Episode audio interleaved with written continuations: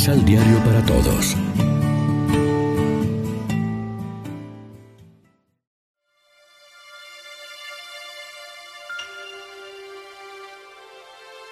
Primera lectura.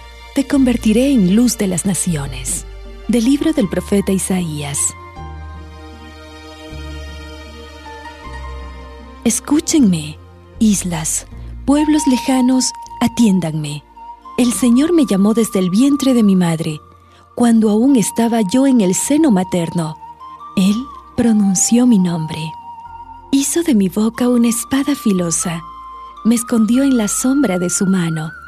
Me hizo flecha puntiaguda. Me guardó en su aljaba y me dijo, Tú eres mi siervo, Israel. En ti manifestaré mi gloria. Entonces yo pensé, en vano me he casado, inútilmente he gastado mis fuerzas. En realidad, mi causa estaba en manos del Señor. Mi recompensa la tenía mi Dios. Ahora habla el Señor, el que me formó desde el seno materno, para que fuera su servidor, para hacer que Jacob volviera a él y congregara a Israel en torno suyo.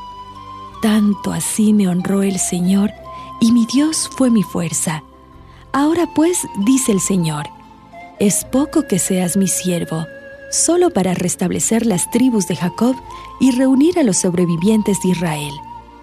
Te voy a convertir en luz de las naciones, para que mi salvación llegue hasta los últimos rincones de la tierra. Palabra de Dios.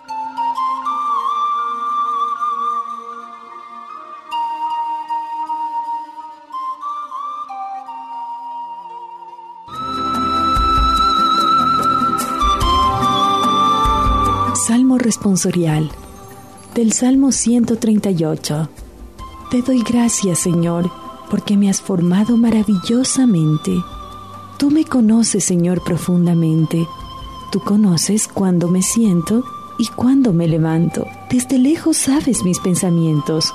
Tú observas mi camino y mi descanso. Todas mis sendas te son familiares. Te doy gracias, Señor, porque me has formado maravillosamente. Tú formaste mis entrañas, me tejiste en el seno materno. Te doy gracias por tan grandes maravillas. Soy un prodigio y tus obras son prodigiosas. Te doy gracias, Señor, porque me has formado maravillosamente. Conocías plenamente mi alma. No se te escondía mi organismo cuando en lo oculto me iba formando y entretejiendo en lo profundo de la tierra. Te doy gracias, Señor, porque me has formado maravillosamente.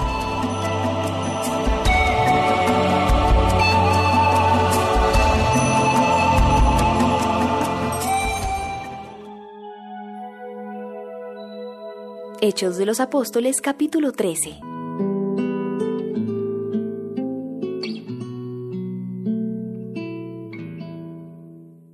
Luego Dios lo quitó del trono y puso como nuevo rey a David. Acerca de David, Dios dijo, yo quiero mucho a David, el hijo de Jesé, pues siempre me obedece en todo. Dios prometió que un descendiente de David vendría a salvar al pueblo israelita. Pues bien, ese descendiente de David es Jesús. Antes de que él llegara, Juan el Bautista vino y les dijo a los israelitas que debían arrepentirse de sus pecados y ser bautizados. Cuando Juan estaba a punto de morir, les dijo a los israelitas, yo no soy el Mesías que Dios les prometió. Él vendrá después y yo ni siquiera merezco ser su esclavo. Pónganme atención, amigos israelitas, descendientes de Abraham, y pónganme atención también ustedes los que obedecen a Dios aunque no son israelitas. Este mensaje de salvación es para todos nosotros. Proclamación del Santo Evangelio de nuestro Señor Jesucristo, según San Lucas. Cuando a Isabel le llegó su día, dio a luz a un hijo. Sus vecinos y parientes supieron que el Señor había manifestado su compasión por ella y la felicitaban. Y al octavo día vinieron para cumplir con el niño el rito de la circuncisión. Querían ponerle por nombre Zacarías, por llamarse así su padre. Pero la madre dijo, No, se llamará Juan. Los otros dijeron, Pero si no hay nadie en tu familia que se llame así. Preguntaron con señas al padre cómo quería que le pusieran. Zacarías entonces pidió una tablilla y escribió, Su nombre es Juan, por lo que todos quedaron extrañados.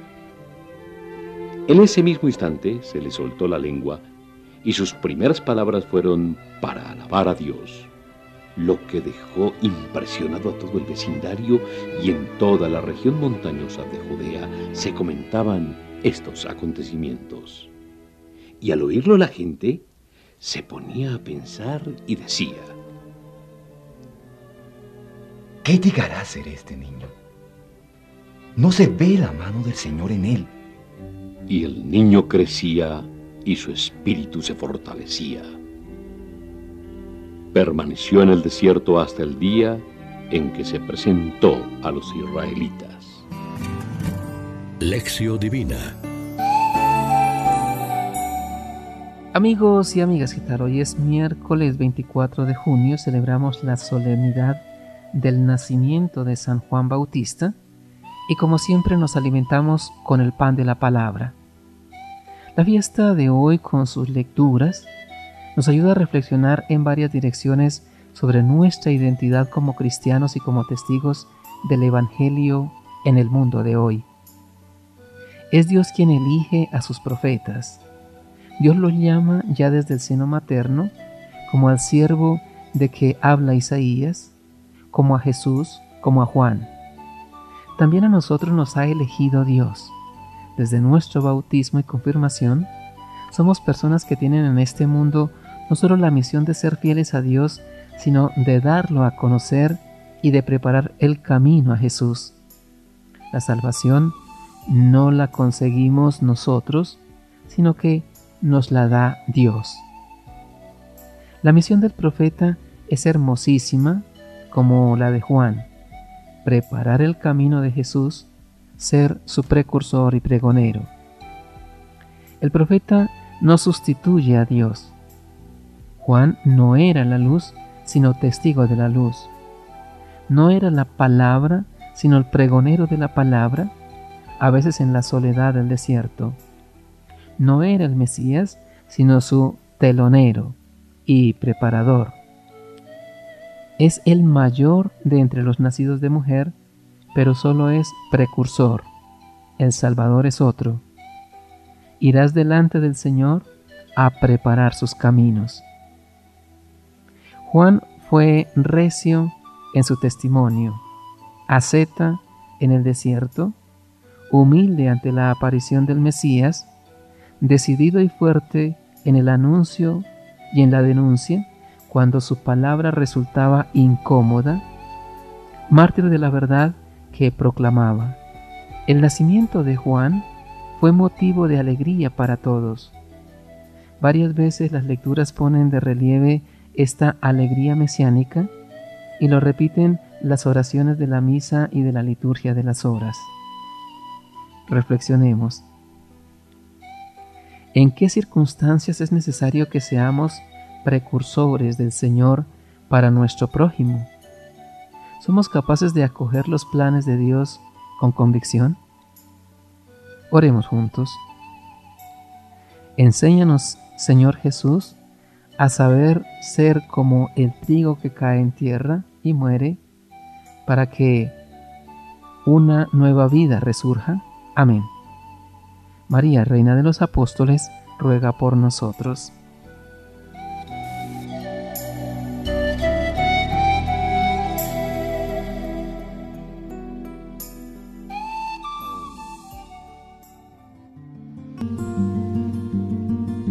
Complementa los ocho pasos de la Alexio Divina adquiriendo el emisal Pan de la Palabra en Librería San Pablo o distribuidores.